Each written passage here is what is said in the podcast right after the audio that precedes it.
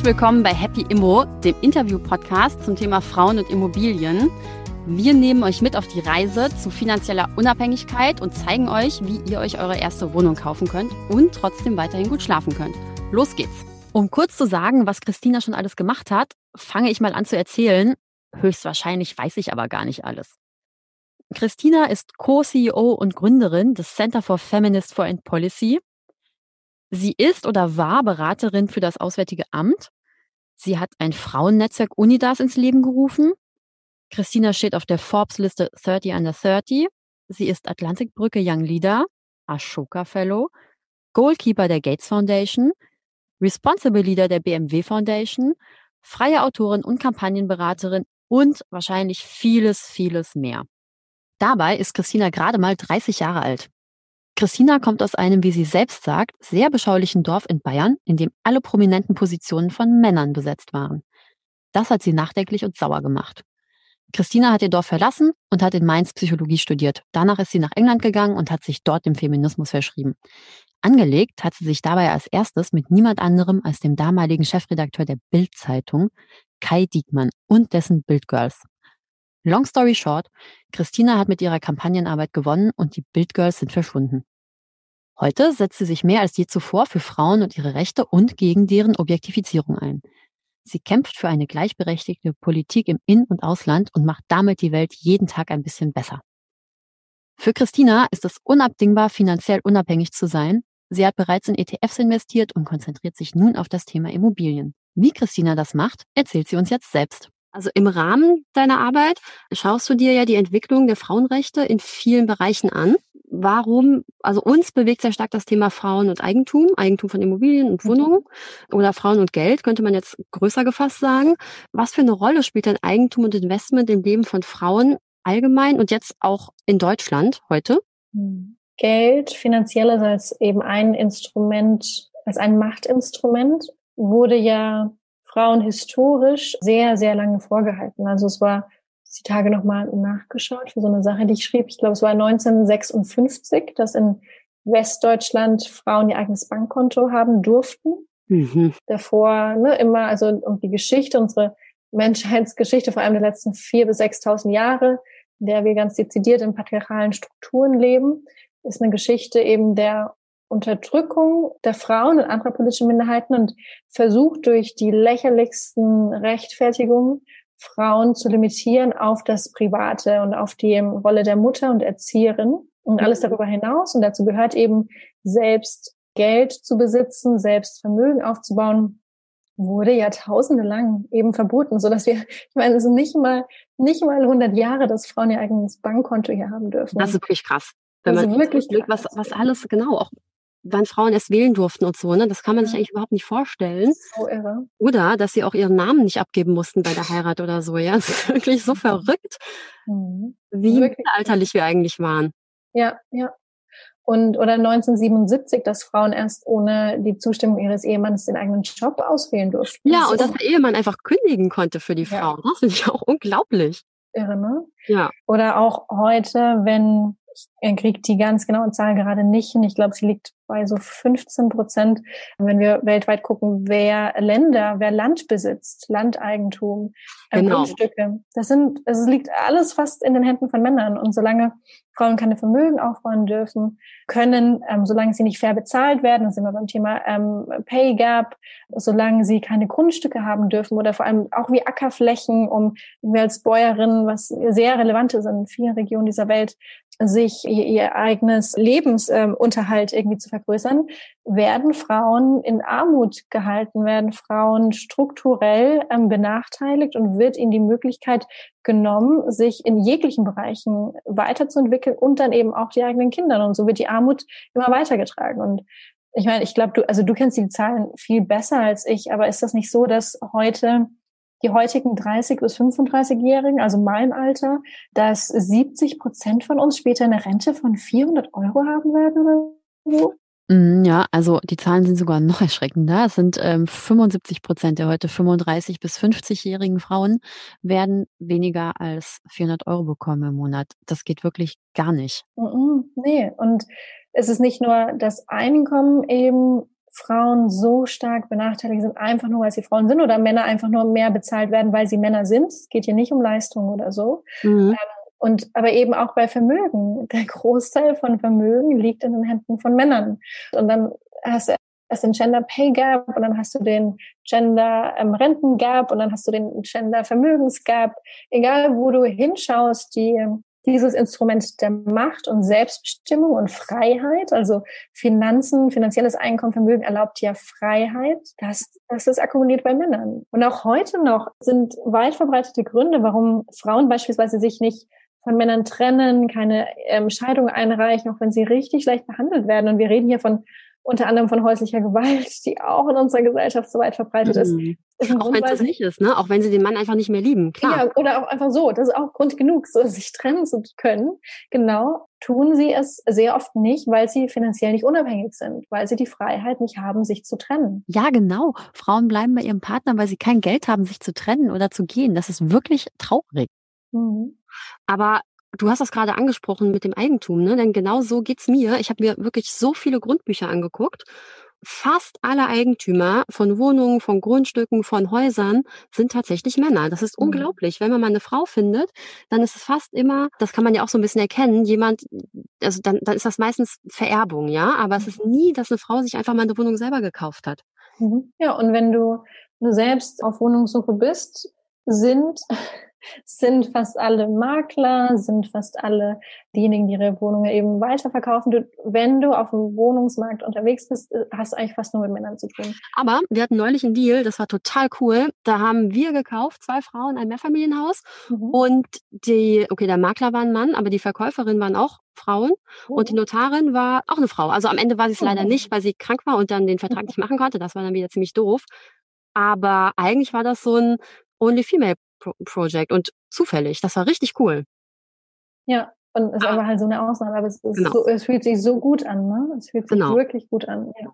Genau, das haben wir auch gefeiert ja. und auch ein Video gedreht und so mit denen. Das ähm, müssen wir mal veröffentlichen, dann kannst du das mal angucken. Das hat uns nämlich wirklich sehr beeindruckt, dass das echt mal mhm. sind. Warum glaubst du denn, trauen sich so viele Frauen nicht in Immobilien zu investieren? Oder ist es überhaupt das Trauen oder sind das Glaubenssätze, die Frauen oft haben? Also zum einen ist weiterhin einfach der, das verfügbare Einkommen natürlich und verfügbare Vermögen. Ähm, unsere Gesellschaft unterschiedlich verteilt und zum Kauf einer Immobilie im besten Fall hat man ein bisschen Eigenkapital oder die Möglichkeit, Eigenkapital zu erlangen. Und da stehen Männern und Frauen einfach wieder unterschiedliche Möglichkeiten zu. Ne? Auch wenn irgendwie, wenn, wenn ich jetzt eine Wohnung kaufen will und mein Eigenkapital ich dann durch einen äh, Privatkredit zum Beispiel bekomme von der Bekannten, dann habe ich da richtig viel Glück, dass es diese Person gibt. Mhm. Aber dieses Netzwerk, ein starkes Netzwerk mit wohlhabenden Männern zu haben, ist einfach sehr viel wahrscheinlicher bei Männern, solche Möglichkeiten. Ja, und dann sind es äh, teilweise wahrscheinlich auch Glaubenssätze dahingehend, was äh, Mann der Versorger und äh, Männer kümmern sich um, um Wohnungen und Co. und und aber auch mangelnde Erfahrung. Also wenn das ist vielleicht so ein bisschen ähnlich, ne? in, in UK zum Beispiel tendieren Leute sehr viel schneller dazu, Wohnungen zu kaufen statt zu mieten. Mhm. Ähm, in eigentlich fast allen Ländern außer Deutschland. Ach, echt? Ist dem so? Oh. Ja, tatsächlich. Also zumindest kenne ich eine Studie über Europa und da geht ganz klar hervor, dass Frankreich, Spanien, Italien deutlich höhere Eigentumsquoten haben und die höchste hat sogar äh, Rumänien. Die haben knapp 95 Prozent und ich meine, Deutschland hat knapp 50 Prozent, was eigentlich gar nicht so, also ich hätte gedacht, das wäre noch weniger. Oh, interessant. Das, das wusste ich gar nicht. Genau, okay. was den Anteil der, ähm, des Eigentums angeht. Okay, interessant. Und aber wenn du irgendwie so sozialisiert wirst, dass es ganz normal ist, dann wäre auch die, die, die Hürden oder Schranken, die ich noch spüre, wären dann bei mir auch weniger. Aber wenn es dann auch nochmal normal ist, dass Menschen, die dir ähnlich sind, das so machen, dann hast du auch nochmal weniger Schranken im Kopf. Würde ich irgendwie in der mhm. Gesellschaft aufgewachsen sein oder alle Frauen um mich herum, so meine ganzen Girlfriends irgendwie würden mich schlecht darüber reden, irgendwie Wohnungen zu kaufen, weil ihre Mütter ja auch Eigentumswohnungen haben und ihre Tante eine Eigentumswohnung. Dann hat das eine andere Selbstverständlichkeit. Aber in dieser Gesellschaft leben wir nicht, sondern wir leben in einer Gesellschaft, ähm, der ähm, vor kurzem gelesen bei einer eine Influencerin auf Instagram, die sich eine Wohnung gekauft hat, ähm, die auch davon erzählt hat, dass als sie zu Not zum Notar, Notarin, ich weiß es nicht, gegangen ist und dann gesagt wurde, ach ja, hier eine Frau, die so einen Vertrag unterschreibt, das haben wir eigentlich auch nie. Was? Ähm, Ernsthaft? Ja. Das hatte ja. ich noch nie. Also das wurde mir noch nie gesagt. Echt? Weißt du, wer das war? Die Influencerin? Die, die Influencerin, die gekauft hat, das war, glaube ich, ähm, Daria Daria, die davon erzählt. Dass Ach so, stimmt. Stimmt. Ach, stimmt, das habe ich auch gehört. Ja, ja. gesagt wurde, so, ja, Frau haben wir hier so nie sitzen. Und dann als Frau in der Gesellschaft was zu tun, was eigentlich keine Frau tut und historisch nicht getan hat, weil Frauen dieses Vermögen nicht hatten und Frauen diese Rollen nicht zustanden. Und dann, weißt du, man hat es ja, es hat ja, hängt ja mit so viel zusammen. Entscheidungen, die wir in der Gesellschaft treffen, die passieren ja nicht in einem luftleeren Raum, sondern sind ja besetzt von von Erwartungen und Vorstellungen und von Sanktionen, wenn du dich in irgendeiner Weise verhältst. Und auch ich, wenn ich mir jetzt ähm, Wohnungen angucke und rumgehe, habe ich schon ein paar Mal jetzt aus meinem Umfeld auch die Frage bekommen, ja, aber hast du nicht vor mit einem Partner und einem, also es kommt immer so die Frage nach einem Mann dazu und den man dann irgendwie bräuchte. Und das ist ähm, bei Männern anderen, anders. Männer kaufen halt und es wird irgendwie nicht in Frage gestellt. Und dann hat es wieder irgendwie damit zu tun mit Single-Frauen, ob sie jetzt Single sind oder nicht, aber die alleine dastehen und große Entscheidungen treffen, ob das jetzt irgendwie egoistisch ist oder ob sie zu ambitioniert ist. Und da hängen so viele Stereotype und Erwartungen irgendwie dran und die Entscheidung zu treffen, dem allen entgegenzutreten und große Investmententscheidungen zu machen, das ja verlangt einfach ganz schön viel ab irgendwie in unserer Gesellschaft. Und dann triffst du irgendwie riesen Kaufentscheidungen. Ne? Ihr seid eine ganz große, tolle Ausnahme, aber fast nur irgendwie in dem Prozess auf Männern. Und wenn und so ein Wohnungskauf hat ja, also bei mir zumindest, wo ich bestimmte Ansprüche habe an eine Wohnung, sehr viel auch damit zu tun, wie du dein Leben vorstellst in den nächsten Jahren ähm, und was passieren soll. Und da ist es einfach viel angenehmer, das mit Frauen zu besprechen. Mhm. Weil dann kann man irgendwie besprechen, ja, und wie, wie hast du das denn gemacht, wenn du jetzt wirklich bezüglich Kind, das sind ja auch so, das sind Fragen, die sich Frauen mehr stellen als Männer, weil der Großteil, wenn eine, eine Beziehung auch in, in Brüche geht, das Kind ja bei der Frau ist und nicht beim Mann. Also es sind die Lebensentscheidungen und die Lebensentwicklungen von Frauen deutlich anders als von Männern. Und, mhm. und diese Fragen willst du ja dann mit jemandem besprechen, der eine ähnliche Lebensrealität hat. Aber in dem Markt gibt es kaum Frauen. Genau deshalb haben Maya und ich Happy Immo gegründet. Wir denken, dass es wichtig ist, zukunftsbildende Themen mit Frauen zu besprechen, die schon den Mut hatten, sich eine finanziell unabhängige Zukunft zu bauen. Aber mhm. du bist ja jetzt dabei. Erzähl doch mal deine Immo-Story. Also wir haben uns ja kennengelernt, als du dir gerade drei Wohnungen gesichert hattest und noch unentschlossen warst, in welche Richtung du so gehen willst. Was ist denn mhm. daraus geworden? Also ich hatte letztes Jahr 2020, so war so mein Jahresziel, Wohnung kaufen. Ich schreibe mir Ende eines Jahres mhm. immer so Ziele fürs nächste Jahr auf und dann breche da so runter, welche Schritte da passieren müssen. Und 2020 war Wohnung kaufen. Und ich dachte so, ich habe ein komplettes Jahr Zeit, easy, mhm. kriege ich hin. Und dann natürlich erstmal gemerkt, wie, ja, wie anstrengend das ist, vor allem auch wenn du Gründerin bist, ne? Du brauchst ja irgendwie Zugang zum Kapitalmarkt, ja. und Kredit und als Gründerin und vor allem unter fünf Jahren der Gründung, dass mhm. du weniger als fünf Jahren gegründet hast, hast du richtig schlechte Chancen. Darum hat das erstmal richtig viel Zeit gekostet, da alle Unterlagen zu haben, das Vertrauen von der Bank zu bekommen und so eine allgemeine Zusage erstmal zu bekommen. Mhm. Dann habe ich angefangen, mir Wohnungen anzuschauen und so gedacht, ja, ich gucke mir eine Handvoll an, dann kaufe ich alleine. Ich finde das auch irgendwie so anstrengend, so ein To-Do so lange auf einer Liste mit mir rumzutragen. Ja, total, kann ich verstehen. Wir haben dann, genau wie du sagst, als wir uns kennengelernt, hatte ich drei Wohnungen reserviert und dachte, von denen wird es auf jeden Fall ein. Ich finde die alle so toll. Und aber in diesem Prozess, weil es eben dann für mich so darum ging, wie ich mein Leben in den nächsten Jahren auch einfach sehe, ähm, weil ich schon vorhabe, die Wohnung selbst zu nutzen und darin auch ein bisschen länger zu wohnen, äh, musste ich einfach mal so für mich mich hinsetzen und über ein paar Sachen klar werden, was meine Prioritäten sind. Also musst du eine Wohnung direkt jetzt ein Zimmer haben, auch wo ein Kind rein könnte oder nicht? Ist irgendwie dieser Anspruch zu groß? Und mhm. ähm, ist es mir wichtiger, um vielleicht ein bisschen mehr Platz zu haben, aber dann kann ich mir wahrscheinlich nichts in, ich gucke in Berlin, dann kann ich mir wahrscheinlich nichts in Berlin Mitte leisten. Oder ist es okay, ein bisschen weniger Platz, aber dann mitten in Berlin, weil ich das Großstadtleben so mag. Was sind meine Prioritäten bezüglich Arbeitswegen oder Natur? Und wo mache ich Abstriche, wo nicht? Und also dann wurde auf einmal dieser Prozess einfach ein sehr großer, so ein bisschen Selbsterfahrungsprozess. Und ich habe dann mhm. gedacht, nee, keine der drei Wohnungen erfüllt irgendwie das, was ich mir für die nächsten Jahre wünsche. Aber das habe ich erst in dem Prozess gelernt. Und somit war dieser Prozess wahnsinnig anstrengend, aber auch sehr bereichernd. Und ähm, ich hätte fast eine Wohnung kurz nach Weihnachten gekauft. Kaufvertragsentwurf lag vor. Cool. Und, und dann aber, ich, äh, inzwischen kenne ich eben ein paar Leute, die mich da auch ähm, dann ein bisschen unterstützen, habe meinen Honorarberater auch und wir hatten geredet und dann hatte ich so eine, eine, Bandbreite an sehr wichtigen Argumenten. Ne? Und ja. die, die sind ja, das ist ja super breit zwischen irgendwelche äh, Renditeberechnungen und äh, Anzahl der Fenstermöglichkeiten des Umbaus und äh, Kinder und Familie und in welches Stockwerk und wo genau wohnen und Stadtviertel und Mikrogebiet in der Stadt und auf einmal hast du so so viele Aspekte, die du, die ich beachten wollte und genau mich dann doch dagegen entschieden. Habe, glaube ich, denke ich, seit Anfang Januar eine sehr klare Vorstellung, was jetzt meine Prioritäten sind. Mhm. Ähm, und habe deswegen meine Parameter ein bisschen verändert. Und vor einem Jahr, als ich damit angefangen habe, mit diesem Prozess, mit diesem Mindset, ich möchte eine Wohnung kaufen, hätte ich nie gedacht, dass das so eine Selbsterfahrung wird und so, ja, man über so viele Sachen auf einmal Klarheit haben möchte oder lernen möchte und so viel dazulernen. Also ich habe, Gott, habe ich viel gelernt. Ich habe das Gefühl, jetzt werde ich bald irgendwie Verkaufsberaterin. nee, ist aber noch nicht. aber richtig, richtig viel gelernt, ja. Glaubst du, du bist jetzt am Ziel? Also du hast jetzt quasi das, glaubst du, du hast jetzt das Ankaufsprofil vor Augen und kannst genau damit losgehen? Ich glaube, ich habe das so zu 80, 85 Prozent vor Augen. Ein paar mhm. so Unsicherheiten habe ich noch, wo ich mir noch nicht ganz sicher bin, welcher Aspekt mir wichtiger ist. Aber viel mehr konkretisiert, was dazu führt, dass ich jetzt ähm, doch viel weniger Wohnungsbesichtigungen irgendwie im, im, im Monat oder so mache als noch im letzten Jahr, weil ich genauer weiß, wo ich keine Abstriche mehr machen möchte. Super, Christina. Damit kannst du eigentlich direkt bei uns anfangen. Du hast eben so schön alle Gründe und alle Fakten aufgezählt, wofür Happy Immo steht und wozu wir Frauen Mut machen wollen, nämlich Klarheit schaffen über die eigenen finanziellen Verhältnisse. Welchen Kaufpreis kann ich mir überhaupt leisten? Will ich die Immobilie selber nutzen oder will ich sie vermieten? Wie groß soll die Wohnung überhaupt sein? In welcher Lage? Um dann informiert und fokussiert auf die Suche zu gehen. Denn wenn man weiß, was man will und alle Unterlagen auch schon zusammen hat, dann klappt das auch mit der ersten Wohnung.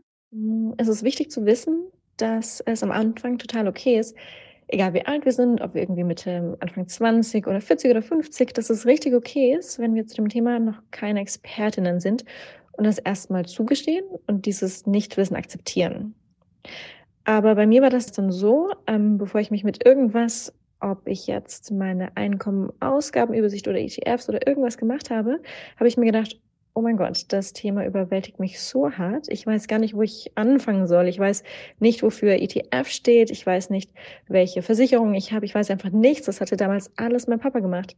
Ich habe es übernommen und ich habe ähm, ich habe einfach gehofft, dass ich nicht auf die Schnauze fall. Ich habe keine Ahnung, wie viel Rente ich später bekommen, wusste nicht, wo ich anfangen soll. Völlige Überwältigung. Und dann aber ähm, habe ich mich hingesetzt und akzeptiert, dass, dass das auch so okay ist und dass ich eben, ich wusste dann auch durch Gespräche, dass ich nicht alleine bin ähm, und habe geguckt, wo Leute sind, die mir helfen können. Und dann wirklich auch ähm, professionelle Hilfe geholt, ob das ähm, zum Beispiel bei mir, ob das ein Kurs war oder es gibt auch Bücher dazu, begleitende Kurse. Ähm, und wie zum Beispiel ihr mit ähm, Happy Immo seid ihr ja eine super Adresse, ähm, es ist einfach wichtig, für Hilfe nicht zurückzuscheuen. Und dann gibt es auch Honorarberaterinnen und ähm, ja, viele Adressen, wo man wirklich gut fragen kann und gute Antworten bekommt. Also es ist wirklich okay, nichts zu wissen, sich nicht auszukennen, aber es ist weniger okay, ähm, das dann eben nicht zu akzeptieren und nichts zu tun und dann in der Altersarmut im schlimmsten Fall zu landen, sondern es ist wichtig, was dagegen zu machen, einfach anzufangen und am besten, glaube ich, eben mit, ähm, mit einem Kurs ähm, oder so einer Reihe, die ihr gerade mit Happy Immo ja aufbaut, sodass man da auch ein bisschen Accountability dabei hat. Das ist super spannend, was du da sagst, denn das passt genau zu unserem Thema. Maya und ich haben die Mission, Frauen zu helfen, ihren eigenen Weg zu gehen, zu lernen, wie sie ihre erste Immobilie finden, finanzieren und dann abgesichert erwerben. Das ist viel leichter, wenn man gut informiert ist und das am besten noch von Frau zu Frau. Ich wollte dich aber noch fragen, Christina, wie man dich supporten kann. Ich habe gesehen, ihr habt dieses Visionary Program. Was ist das? Ah, voll lieb, dass du fragst. Bei uns, wir haben genau einmal die Visionaries, das sind Individuen und auch Unternehmen, die uns mit Herz, aber auch ähm, finanziell unterstützen, die sagen, wir finden so wichtig, was ihr als von Frauen gegründete feministische Organisation, euer Einsatz für Frauenrechte in internationaler Politik finden wir so wichtig. Wir wollen für mindestens drei Jahre euch da unterstützen. Und das wäre großartig. Wir haben jetzt irgendwie seit kurzem so ein paar Berliner Startups auch dabei, die da dabei sind und ganz tolle Individuen. Also das wäre großartig, wenn da jemand Interesse hat. Einfach dann wahrscheinlich auf mich zu kommen, Christina mit Karl Lunz googeln und dann kann man mich ganz gut erreichen. Oder bisschen low-key eher haben wir auch ein Membership, Mitgliedsprogramm. Und da freuen wir uns auch über jede Person, die Mitglied bei uns wird und uns damit mit einer monatlich ähm, viel kleineren, äh, sehr viel kleineren Beitrag eben auch unterstützt. Im Gegenzug von uns ganz eng informiert wird, was bei uns gerade passiert, was in dem Themenfeld die neuesten Entwicklungen sind. Genau, da eine übliche Spende geht auch ganz einfach über unsere Seite. Also an alle, die das jetzt gehört haben, googelt Christina Lunz, googelt Center for Feminist Foreign Policy und unterstützt Christina und ihre Organisation. Voll gut. Danke.